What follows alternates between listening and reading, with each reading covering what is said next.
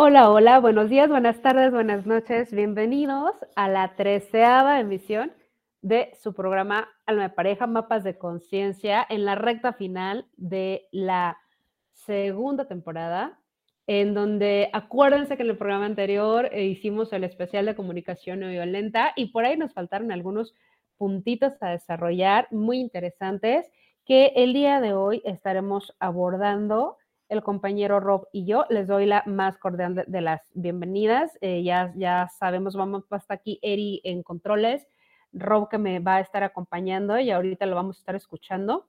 Por ahí sabe qué anda haciendo, dijo, ah, entra tú y ahorita yo, yo le entro. Y pues bueno, vamos a estar abordando el día de hoy precisiones acerca de los ejercicios para saber cómo realizar una petición, estaremos viendo a cuál es la manera correcta de, hacer una petición.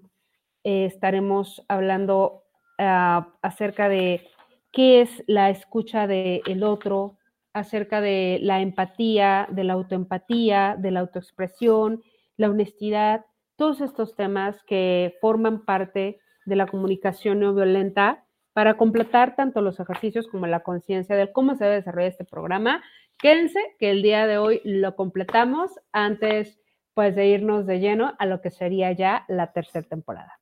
Invitadísimos a quedarse, tomen nota, prepárense su cafecito, pónganse cómodos y gracias por escucharnos. Iniciamos. experimentar un sentimiento desagradable significa que tenemos una o muchas necesidades satisfechas. Hazte una autopsia emocional. ¿Cómo te va en tu día a día? Cuántas emociones negativas eh, que te bajan la frecuencia, coraje, estrés, eh, eh, tristeza, etcétera, pasas al día. Pues bueno, en cada uno de ellos son necesidades que no diste satisfacción. Si tu pareja, por ejemplo, ¿no? Pasa horas en Facebook sin ocuparse de ti, o en el TikTok, ¿no? La mejor manera de que se te queme la sopa. Pues obviamente te vas a sentir molesto. ¿Por qué? Pues porque vas a necesitar consideración y compañía. Oye, pues no estoy aquí de adorno, ¿no? Platícame algo. Entonces, la verdad, pensar que nuestros sentimientos los causan los demás, híjole, representa una gran fuente de violencia. Uy, yo lo tengo súper trillado. Por ahí sabe quién que se la pasaba diciéndome, ay, pues es que no soy causa. O sea, a veces de verdad culpamos al otro y eso es una irresponsabilidad. O sea, el otro y lo vamos a ver más adelante, a veces estamos bien embarazados del otro que para todo lo queremos culpar decir por tu culpa, porque tú me lo hiciste sentir, o sea, pues no, el otro solamente está ahí, es el pretexto, los sentimientos son muy tuyos, tú te debes de hacer cargo de eso. De verdad es este muy violento que culpemos a los demás de nuestra no regulación emocional, de nuestra no conciencia emocional, de nuestro no acompañamiento y transformación emocional. ¿Sí? Aquí un ejemplo, si tú le a tu hijo, estoy triste porque no arreglas tu habitación. O sea, ¿le está echando la culpa a él de tu tristeza? O no, es una forma violenta, lo estás culpando. Le, estás haciendo creer este, que él es capaz de ponerte de malas, cuando pues eso tiene que ver con una necesidad de orden que tú tienes, ¿no? Este, aquí sería lo correcto decir, pues no sé, eh, estoy triste porque me gusta el orden y porque necesito tener la, seguridad de que nuestra educación la educación que te estoy dando está dando frutos, ¿no? De que sirve pues lo que te digo, o sea, por favor, hazme saber que, que se siembra en tierra fértil. Ah, ya es diferente, estás hablando de tu expectativa, de tu frustración, pero no lo estás culpabilizando por cómo te sientes, sino tú dices, o sea, me siento triste porque me gusta el orden y veo que por más que te digo, no lo haces. Creo que hay más que ahondar con respecto a cómo son eh, experimentar sentimientos desagradables. ¿Qué significa esto? Porque eso habla de muchas necesidades insatisfechas. Por ejemplo, si la pareja pasa muchas horas en, en WhatsApp, en Facebook, y eso se va midiendo interiormente como que no, no te pone atención, pues se va a sentir uno molesto y, tendrá, se tendrá esa consideración de, es que quiero la compañía, pero la otra persona está todo el tiempo en el celular. Entonces, pensar que nuestros sentimientos les causan a los demás algo y al revés, representa una gran fuente de violencia. Pero eso ya, ya pero, del, hijo, ¿no? Exacto, pero ya, ya, lo, ya lo había yo dicho, Roba, a ver, cuéntame, ¿qué eso me pasó? Lo que pasa es que veo que, eh, como mencionaba yo hace rato, puede haber expresiones muy ambiguas en las redes sociales y colocar emoticones, todo eso no, no compensa. No compensa porque podemos estar atribuyendo y la otra persona no tuvo ni la intención o al revés, eh, nos contamos una frase o algo lindo cuando nos llegan estos eh, comportamientos y si no tenemos a la persona de frente como el chiste este de, oye, te vi conectado a esta hora, ¿con quién estabas a las 3 de la mañana? Pues, estaba aquí a un lado de ti o en la habitación o, y, y suena gracioso porque simplemente tenemos más atención en, en ciertos periféricos o en ciertas redes sociales que en la persona. A eso me refiero que yo creo que lo importante como quiera sí es este que focalicemos, ¿no? Se trata de que entendamos que debajo de un sentimiento desagradable siempre va a haber una necesidad insatisfecha y que esto no se nos vaya a olvidar.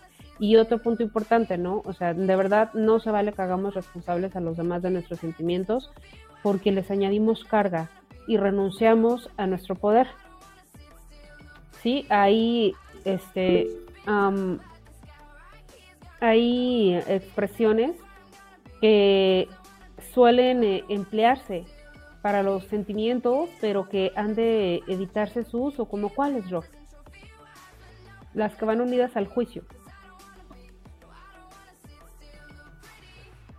Es decir, eh, eh, me siento traicionado, me siento abandonado, siempre pasa lo mismo, soy un incompetente, no puedo, este, ya lo sabía, o hacer juicios sobre los demás.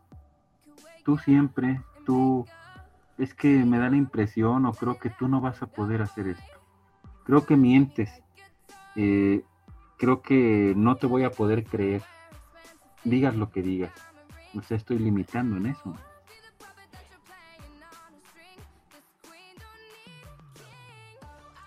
Me quedo pensando, fíjate, en lo, en lo que estás ah, eh, comentando. Mm, pues sí, sí, sí, porque al otro ya lo estamos ahí minimizando, ¿no? Mm, todavía no lo intenta, ya le estamos diciendo que, no va a poder. Juicio sobre uno mismo.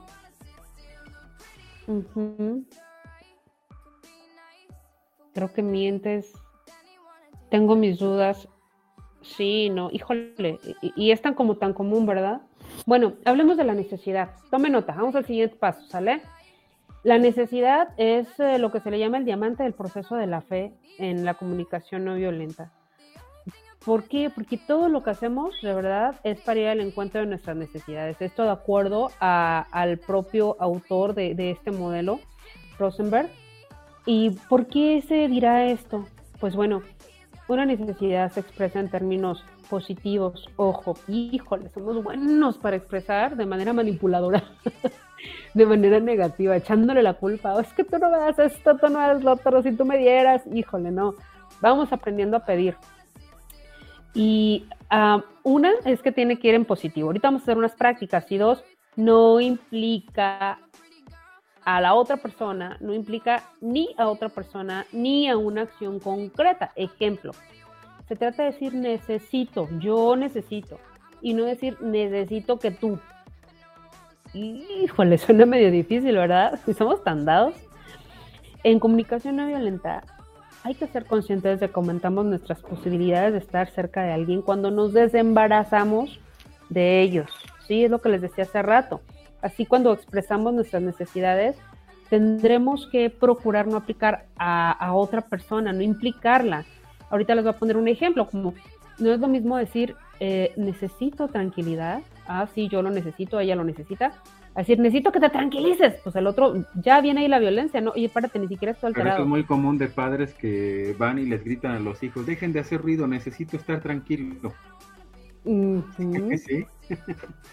sí, dejen de hacer ruido. Es, sí, es, necesito tranquilidad. Eh, sí, ahí estamos embarazados del otro, es lo que decimos.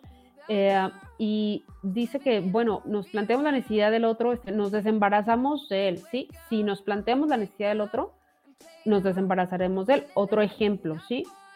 Ah, ¿Necesitas estar solo para encontrarte contigo mismo? ¿Sería lo correcto? No. Cuando decimos, ¿necesitas que te dejen paz? ¿Cuál es el correcto ahí? Ojo, esto es aprender a leer las necesidades del otro. mi paz va a tener que ver contigo. Ahí hay un juicio, ¿no? mi paz, este, ¿a qué le llamas de, dejar en paz?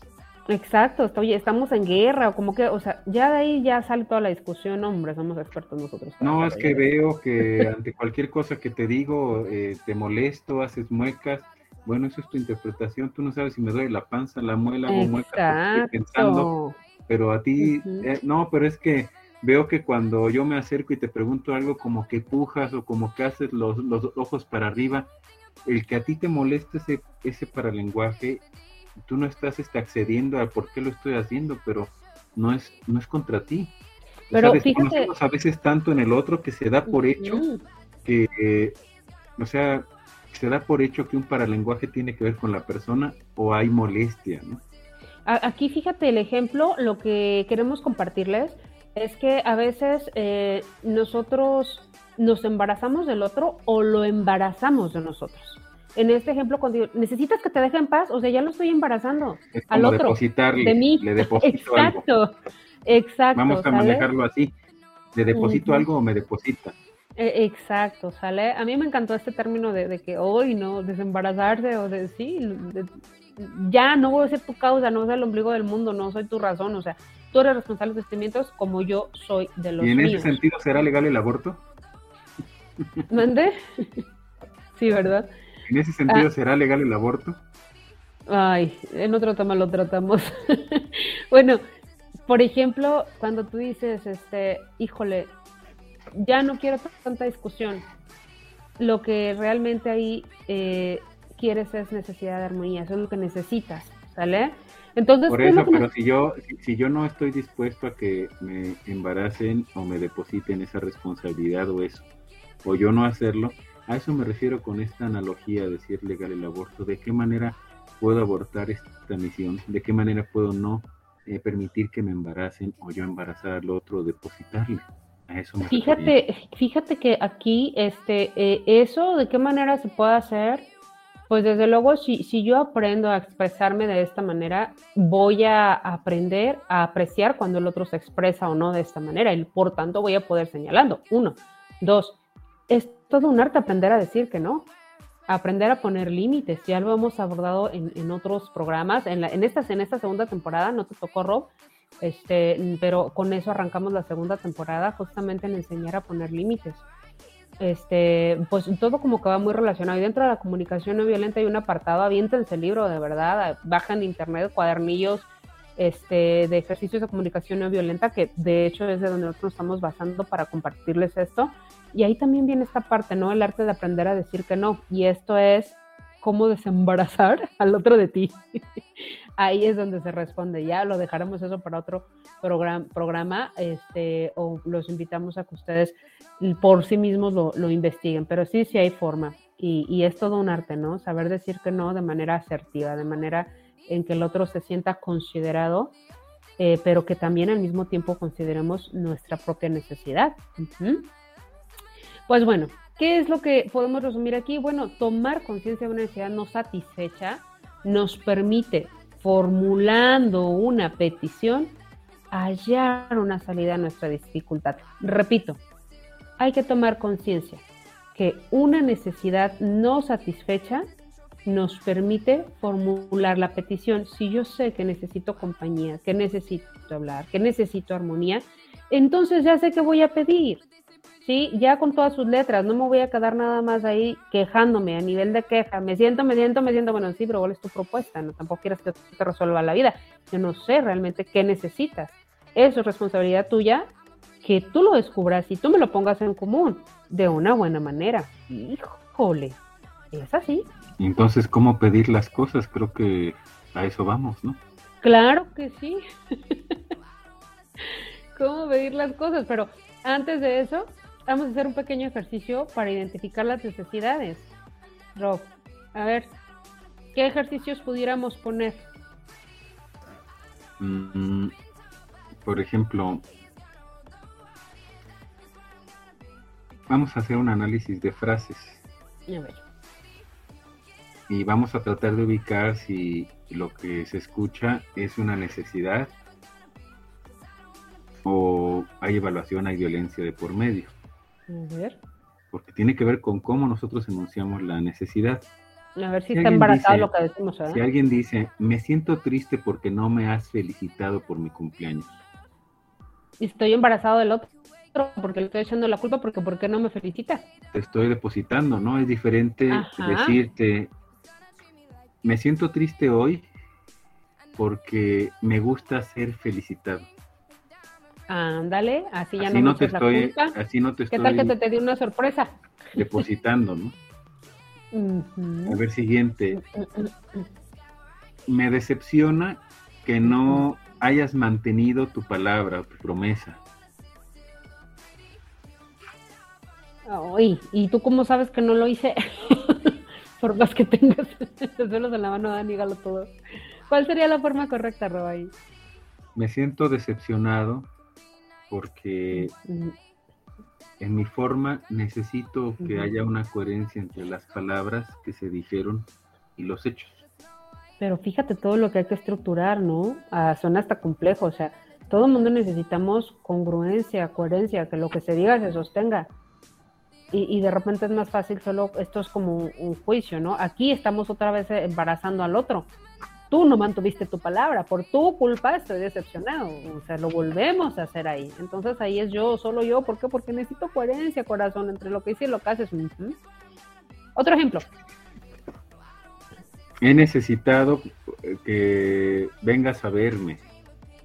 O necesito verte. Esto de tan común, necesito verte y me está tan invisibilizado, está, está tan invisibilizado porque es algo normal para nosotros que expresar sentimientos eh, amorosos o de apego, es eso, necesito verte, necesito que vengas a verme. Pero es diferente expresar que el vernos para mí es un alimentar la relación yo digo, ah, mira, necesito que se alimente esta relación. Para mí, alimentar es de esta forma. Eso es diferente, pero no implico al otro, a que es obligación del otro cumplir con ello. Claro, así lo, lo, pones aparte, ¿no? Y, de un concepto en común. Y sí, es, es, es así tan, tan cotidiano. Otro ejemplo. Cuando, cuando se reclama, ¿no? Cuando se dice, es que cuando hablamos das muy poco tiempo para hablar. Lo estás embarazando al otro. Exactamente. Otra vez. O cuando dices, ¿qué tal? Necesito más tiempo para hablar. Ahí que anda. ¿Sería una necesidad? ¿Bien dicha? Yo creo que depende del contexto, pero decir necesito más tiempo para hablar está bien dicho. Ahí es, como decir, no, necesito ir a, mi ritmo. O sea, ahí ya tú estás diciendo que, no es al tiempo del otro, sino al tiempo tuyo. Ahí, aunque no, se, no estás hablando de, tú del otro, se sobreentiende, aunque no es la segunda persona. Híjole, es un análisis fino, ¿eh? Ahí les va otro, como cuando decimos, necesito solidaridad. ¿Qué anda? ¿Está bien o no está bien? Pues depende, porque si sabemos el, el concepto de solidaridad y, soy la única persona a la que se está diciendo, pues me siento implicado, no sé. Eh, creo que sí se expresa una necesidad, pero podría sentirme implicado, ¿no? Si ahí me dijeran esto, solidaridad respecto a esto, o a este equipo de trabajo, a estas personas, es diferente, se está compartiendo, se expresa una necesidad, pero si soy el único al que le dicen, necesito más cooperación, por ejemplo, me sentiría implicado. Mm, sí, pero fíjate que ahí sí se maneja este que sí, que sí es este, ahí sí es una necesidad bien expresada, porque pues estás como acotando. Aunque sí también puede verse como tú dices, pero bueno. Otro ejemplo eh, que nos comparten ahí en el cuadernillo, me gustaría más claridad. También se expresa una necesidad. El, me gustaría, fíjate que es como más amable. Sí, pero yo, yo, voy a una práctica cotidiana mm. en, adaptar cómo, cómo usamos nosotros el lenguaje cómo, ¿a qué te refieres? O sea, si a mí me, me, dices, me gustaría más claridad, pues me estás diciendo o que no soy claro o me es ambiguo. ¿A qué te refieres con más claridad? es cierto que puede estar expresando una necesidad, pero a mí no, no me queda explicado qué es para ti estar más claro o más clara. Tendría que hacerse la referencia con relación a qué, ¿no? Específicamente. O sea, de esta frase que dijiste, necesito más claridad. Desarrollamela, desenvuélvela. Muy bien. Me gustaría que cuando estoy hablando no interrumpas. Me gustaría que cuando estoy hablando eh, guarde silencio. Esto es algo continuo, ¿no? Que se dicen las, este, las parejas, las personas cuando están conversando y se interrumpen. Y, y quiero que se tome en cuenta esto. Esta expresión de me gustaría que te calles o me gustaría que guardes silencio cuando yo hablo. Este, puede, puede verse como una necesidad muy profunda, pero la persona no lo está expresando de manera no violenta. Te está callando. ¿Cuál sería lo correcto ahí? Necesito calma. Eh, en este momento que, que hablo, quiero calma y te pido que tengamos turnos para hablar ya que aunque no sea cierto o, no lo sientes así, me siento transgredido o me siento transgredida cuando hablo y se me interrumpe, aunque no sea tu intención interrumpir. Este, ahí estoy especificando más. Pues sí, pero ahí estás hablando de sentimientos, estamos hablando de necesidades. Ahí es detectar, oye, necesito concentración. ¿Por qué? Pues porque cuando me interrumpes, me distraigo, entonces me pierdo, ya no sé qué te iba a decir. o me voy a otro vagón del tren. Ajá, entonces, híjole, es de verdad eh, eh, un análisis muy fino, mucha conciencia, se lo estamos dando aquí pues en este microseminario, en este especial de comunicación no violenta, pero de verdad que sí es algo que se tiene que practicar con mucha conciencia, con este vigilante todo el tiempo. Vamos ahora entonces ahora a la petición.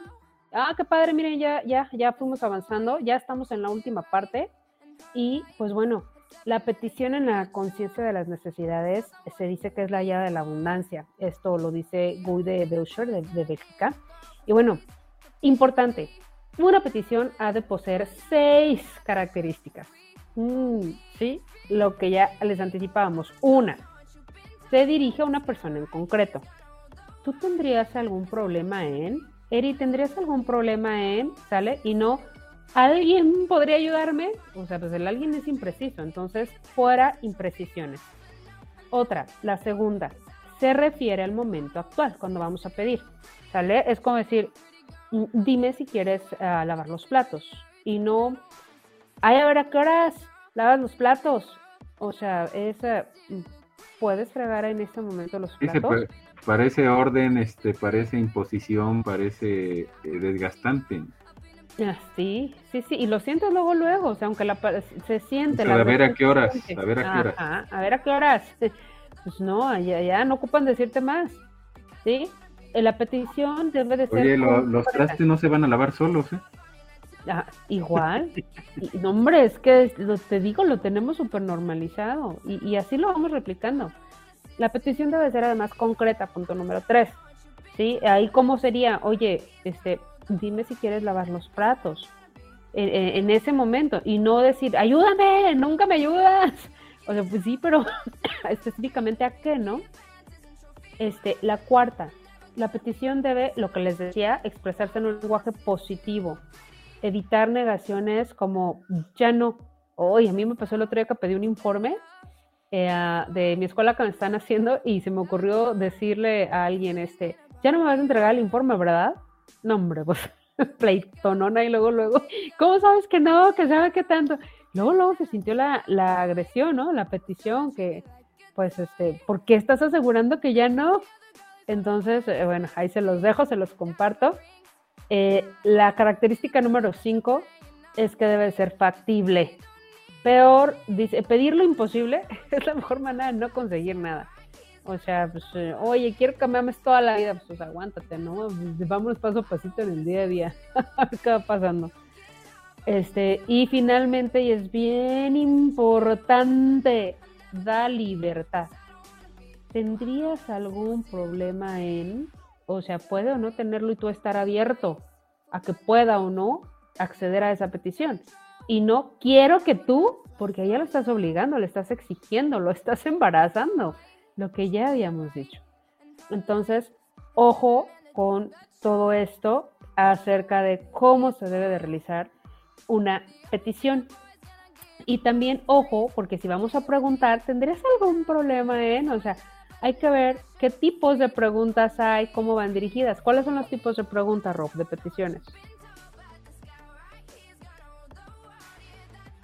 Bueno, tenemos dos tipos de preguntas para realizar peticiones, sobre todo si nos interesa conectar con el otro.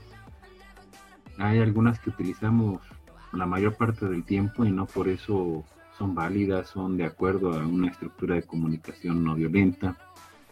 Otras que se utilizan en menos casos, pero tengamos en cuenta que vamos a hacer una petición de conexión. Por ejemplo, decir, ahora lo que deseo es escuchar tu opinión, que me digas qué quieres que analicemos juntos y qué soluciones propones. Eso es diferente. Estoy implicando al otro, no en el embarazo, como decíamos hace rato, lo estoy eh, implicando para que construyamos juntos. Hay ejemplos de estas peticiones y ejemplos de acciones, como deseo que consultemos por la agenda para quedar cuando nos vamos a reunir y podamos realizar esta tarea antes de el día viernes, por ejemplo. Una petición debe poseer seis características. Vamos a poner una pregunta aquí. Lo, anterior, Rob, entonces nomás precisando, son dos tipos de peticiones, las de conexión y las de acción, ¿verdad? Las de conexión, o sea, quiero saber si me entendiste lo que sentí en profundidad, y la de acción es que hagas algo propiamente. Muy bien, registrado, ¿sale? Anótele cuáles son este, ejemplos de buenas peticiones y peticiones que no cumplen las características. A ver. Un ejemplo de una petición que posee las seis características. ¿Tendrías algún problema en que la libertad reunamos, volviéramos a hablar eh, mañana concretamente de nuestra diferencia y la conversación que tuvimos el día de ayer. muy bien. Y Entonces si cumple con estas características, vamos a enunciarlas. Vamos a, a poner ejemplos para poder hacer el ejercicio. Si yo digo, desearía que me escucharas.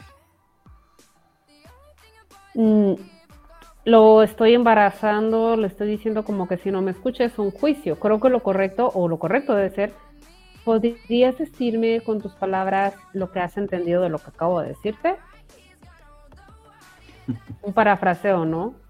Para saber si te escucho antes de que yo, yo ahí afinaría un poco más porque en nuestra cultura me, me he encontrado con algunos casos que, que cuando se dice esto la persona se siente ofendida. O sea, cuando el que recibe un mensaje así se siente ofendido, porque es, es que en mi interpretación me doy cuenta que estás partiendo de que no entendí. Está siendo violento el otro porque me está afirmando que no entendí. Entonces requiere que le repita o que le diga con mis propias palabras para demostrarle que sí entendí. Y esto se vive como violento. Creo que aún Pero eso es una interpretación.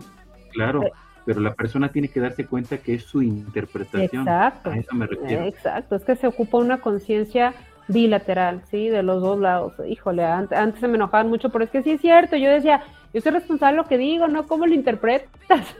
pero es que sí es cierto. O sea, sí, tenemos responsabilidades en nuestras interpretaciones, sí o sí.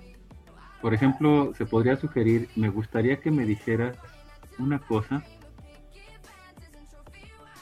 de las que yo he realizado y que tú hayas apreciado. Mm, eso yo creo que está correcto. Me gustaría que me dijeras una cosa que yo haya hecho. Sí, pues das la, das la libertad, está en positivo, ah, no está, ah, sí está embarazando, pero está dando la libertad. O sea, sí, es correcta. Y cuando, y cuando dice, me gustaría que te sintieras más a gusto para ir a tu trabajo. Mm, déjales, pongo el filtro. A ver, me gustaría que te sintieras más a gusto para ir a tu trabajo. ¿Cómo sabes que no me siento a gusto? Sí, ¿por qué te metes en mi trabajo? ¿En qué condiciones tengo que ir a mi trabajo? O sea, se siente transgresión. Mm, e, es que estamos haciendo ya un juicio, ¿no? Como de que no está a gusto, entonces no. Eh, él, espérame, él me gustaría que me dijeras una cosa que haya hecho y que hayas Aparentemente se oye bien. Pero sí, se oye bien. Para ir a tu trabajo, pues.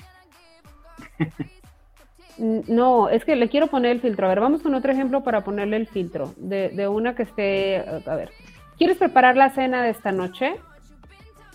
Es correcta. Sí, es abierta y es correcta.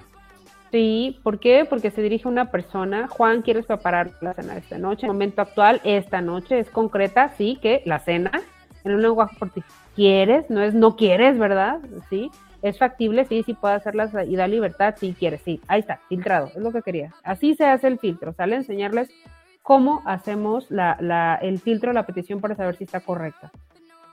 Déjame vivir mi vida. ¿Qué onda? ¿Está correcto o no? Eh, me parece que se hace, se hace responsable al otro, ¿no? Como se da por hecho que el otro limita. Además. Entonces, eso de me gustaría decidir por mí misma, eh, por ejemplo, a veces existe este mensaje. Es que no es concreto, el problema ahí es que no es concreto, Ro.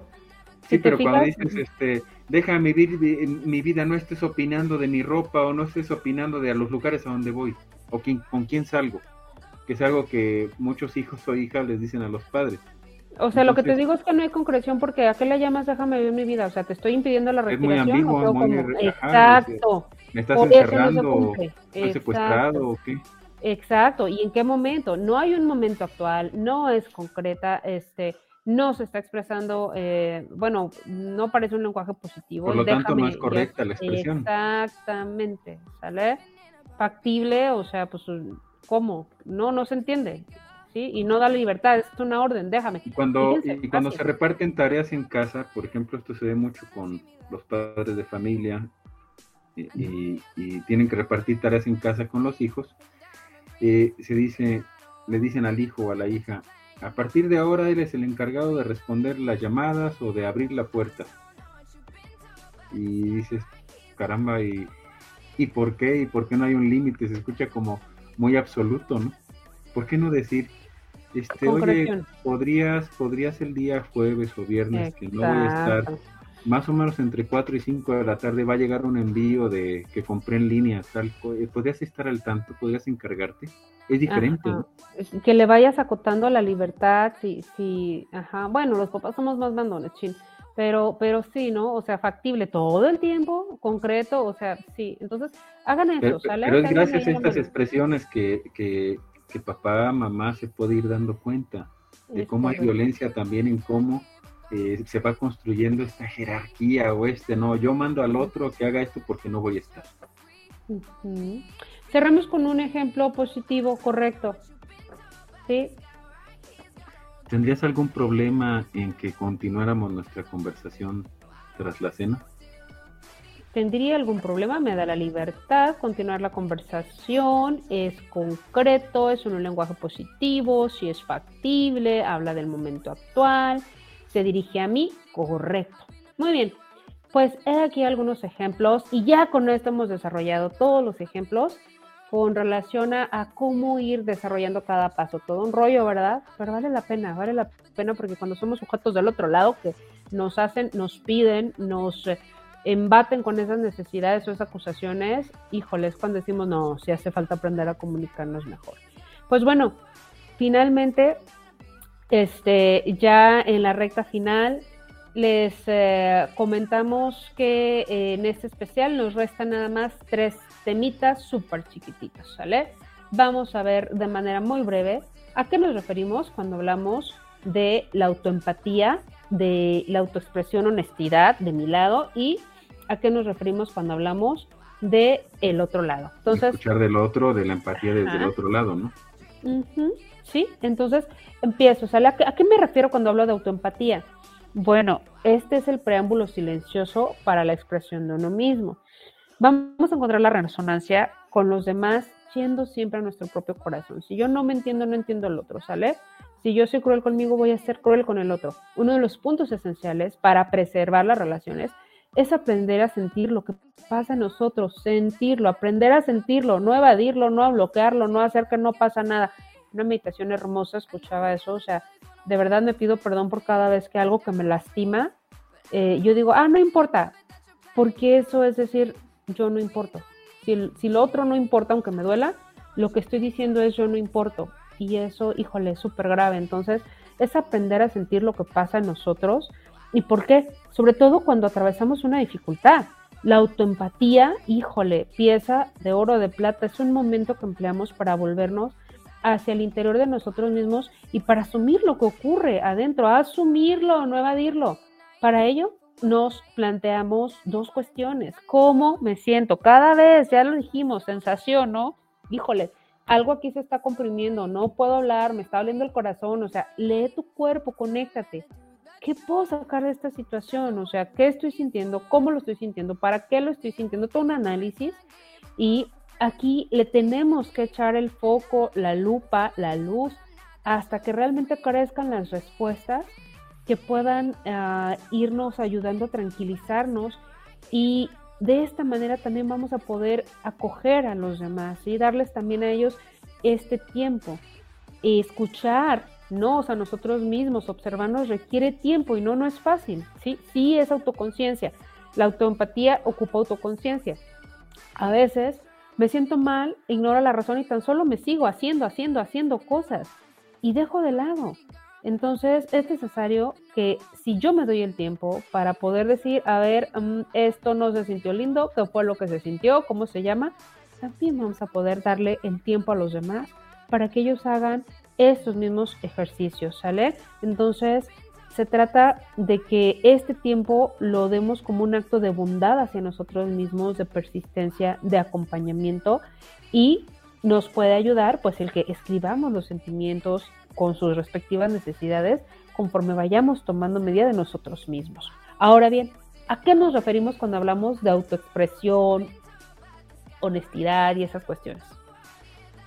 Bueno, el autoexpresarse, el ser honesto, también tiene que ver con ser asertivo de lo que ocurre de mi propio lado. Y aquí eh, doy el siguiente consejo. Si voy a expresarme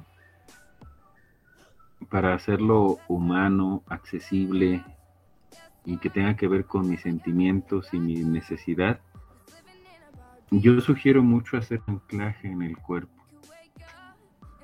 Pero no por estar arrebatado y enojado, eh, por estar sintiendo lumbre en la panza, como dicen así, o quienes procesan la emoción en otra parte del cuerpo, o sienten el puño así cerrado, o los pies que los dedos se les pusieron de punta, ya estoy sintiendo el cuerpo y estoy realizando un anclaje.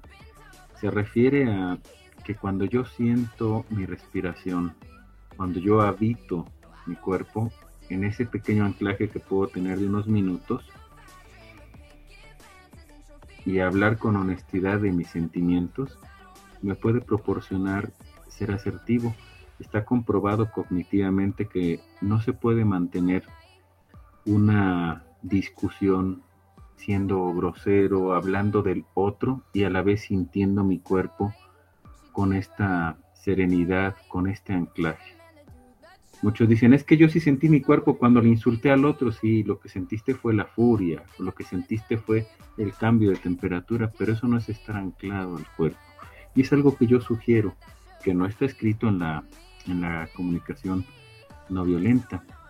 Bajo el punto de vista de esta, ser honesto es una capacidad de expresar lo que se experimenta y aquello a lo que se aspira sin tener juicio ni reproche ni agresividad. Y si queremos darnos a entender con los demás es esencial aprender a decir nuestra propia verdad y antes de hacer un absoluto o de que el otro haga juicios, hasta le puedo ayudar diciendo, bueno, eh, así yo lo sentí, así en este momento yo interpreté, no, no, no digo que así sea para ti. Este tipo de expresiones hasta nos pueden ayudar. Es, es esencial aprender a decir a la otra persona nuestra propia verdad. Antes que enfrentar, decirle sus verdades. No, no hay que caer así como en esa postura. Si en una conversación uno de los dos se siente criticado, evaluado, eh, esto, este sentimiento va a debilitar la capacidad de colaborar o de resolver un conflicto. Continuamente las parejas que atiendo refieren que, ah, es que los dos tenemos ganas de mejorar pero es que él siempre hace esto y siempre me critica y siempre esto, ah, pero ella no deja de molestar por esto y esto. Entonces ahí aparentemente tenían ganas de trabajar, pero los dos están atacando y con esto debilitan. Y esto ocurre pues en las en las continuas consultas, en las conversaciones que tienen varias parejas. Entonces, para sobrepasar esa crítica debo de una sugerencia sentir mi respiración, anclarme al cuerpo y hablar de mi verdad, siendo muy respetuoso con la realidad del otro. Y sí, fíjate, es que es bien cierto lo que dices, sí, si yo me siento criticada, pues debilito la capacidad de colaborar, ¿no? Pues lo que voy a querer es defenderme. El, ego sale solito, ¿no? Entonces, este, por más que la crítica esté fundada, eh, hay formas, hay formas para decirlo, hay momentos. Y bueno, Ahora vamos ya a abordar finalmente lo que es eh, la escucha del otro, la empatía, ¿no? Vamos allá al mundo del otro. El cuadernillo de ejercicios que nos estamos apoyando está muy padre, trae como dibujitos y te habla como de que tienes que bajarte de tu montaña y subirte la del otro, o sea, bajarte de lo que tú estás sintiendo, cambiarte de territorio y subir la del otro para que mires como él mira, desde donde él mira, ¿sale? Empatía significa en griego sentir interiormente, percibir la experiencia subjetiva de alguien. Cómo él lo vio, lo sintió, lo apreció. ¿Sí? Como a él le parece, no como tú lo ves. O sea, tienes que realmente lograr mirar con sus ojos. Es una cualidad de escucha y de presencia a los demás, de sus sentimientos, de, darle esta, de, de, habitar sus necesidades sin querer llevarlo a ninguna parte y sin recordar el pasado. Lo que nos dice Rosenberg. Y bueno, hay una cosa que neutraliza la violencia y la agresividad en el seno de una relación cuando intentamos comprender al otro en el nivel de lo que es más importante para él, es decir, lo que siente. Cada vez que tú te sientes comprendido, se neutraliza tu agresividad, ¿sí? tus sentimientos son atendidos y entonces se baja. Y lo que le da sentido a la existencia es los valores, las aspiraciones, eh, los deseos, que alguien realmente pueda escuchar tus necesidades es algo maravilloso, que las pueda mirar de manera fina.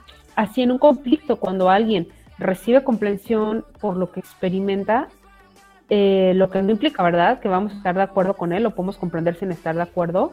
Eh, y cuando él recibe comprensión también por sus necesidades, lo que no quiere decir que se los vamos a satisfacer, algo muy sutil se produce en él, en ella, y las defensas bajan. Aunque no se resuelva, ya saber que el otro te entendió en profundidad te hace bajar la guardia y poco a poco se abre de nuevo el diálogo y la relación.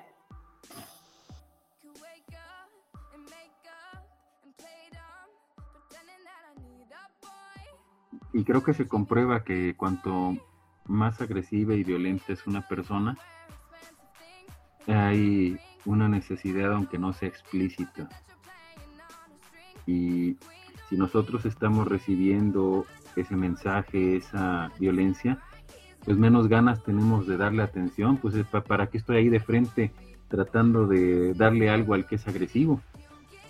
Entonces, es a riesgo. ser empático. Sí, se siente como un riesgo, ¿no? Entonces, eh, no estoy diciendo que hay que ser empático o empática con, con el agresor, sino primero con uno mismo y después así a lo mejor se establecen puentes.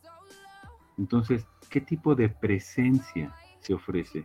Una presencia en donde la mente solo está escudriñando los hechos, viviendo las situaciones de injusticia, volviendo a perderte en las emociones y sabores, o la mente tiene su lugar de recuperar los n vagones de situaciones posibles y entonces puedes ir anclando, puedes este, compartir ese sabor, tratar las cosas como, como el otro que es un ser humano mortal igual que tú, es ver al otro ser humano y crear una, construir una conexión.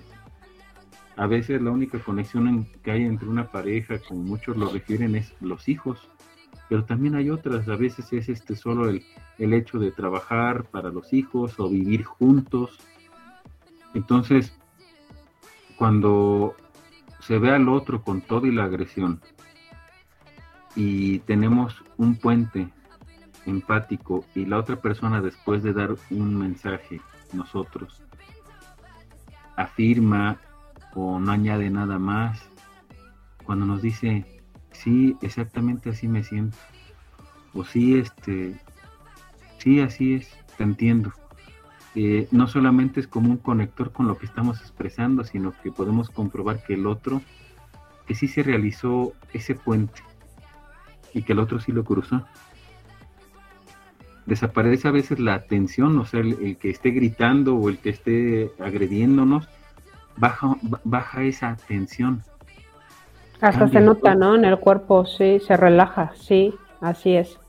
Pues bueno, de esta manera cerramos este especial de comunicación no violenta. De esta manera cerramos la segunda temporada de Alma de Pareja Mapas de Conciencia. Patito ya no nos pudo acompañar el día de hoy, pero pues bueno, ya por ahí este, nos estará acompañando seguramente, tanto ella como Rob en la siguiente temporada. ¿Y qué creen? que en la siguiente temporada estrenamos también un nuevo conductor, nueva voz, nuestro comunicólogo amigo Roberto Calderón Aguilar se integra al equipo, ya le estarán conociendo, van a ver que, va a estar muy, muy padre el acompañamiento. Otro Rob. Otro Rob. Él va a estar en lo que será una hermosa temporada de conciencia charal del ser, en donde habremos de aprender el arte de ser pareja con uno mismo. Eso es lo que vamos a practicar muy padre. Todo lo que el día de hoy les dimos en este especial, lo vamos a desarrollar con peras y con manzanas para enseñarnos a hacer equipo con nosotros, ¿sale? A practicar todo lo que hemos vertido. Vamos a estar explorando de una manera muy padre lo que es el autoconocimiento, abordando temas para entendernos como un sistema desde nuestra biología, nuestros cerebros, nuestros centros de decisión, eh, nuestra atención, nuestra conciencia para hacer alquimia emocional y esto darse cuenta. Pues bueno, conciencia de las programaciones, cómo nos pegan, cómo nos pasan y mucho más es lo que va a venir. Esperen sorpresa porque va a venir una expansión en redes y colaboradores que ya les estaremos anunciando. Entonces no se lo pierdan. Si puedes tú decir este que se invita.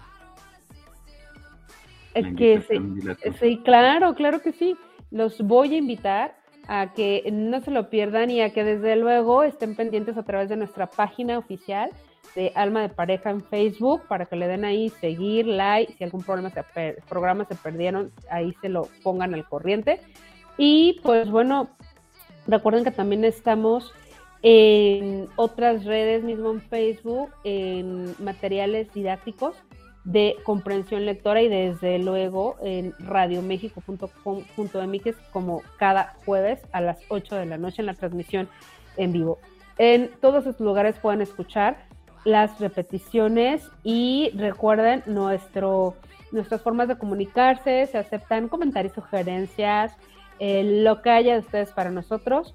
Estamos en apertura. Búscanos en Alma de Pareja, contáctanos en nuestras páginas Mil gracias, Heriberto, por acompañarnos como cada programa en esa transmisión. Gracias por tu paciencia.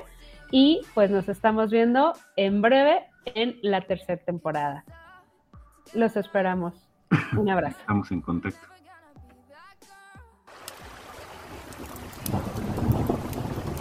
Ciclos de pareja ha llegado a su fin, pero prometemos volver muy pronto. No se lo pierda, Alma de Pareja. Hasta la próxima. La mejor versión de mí no la conociste tú.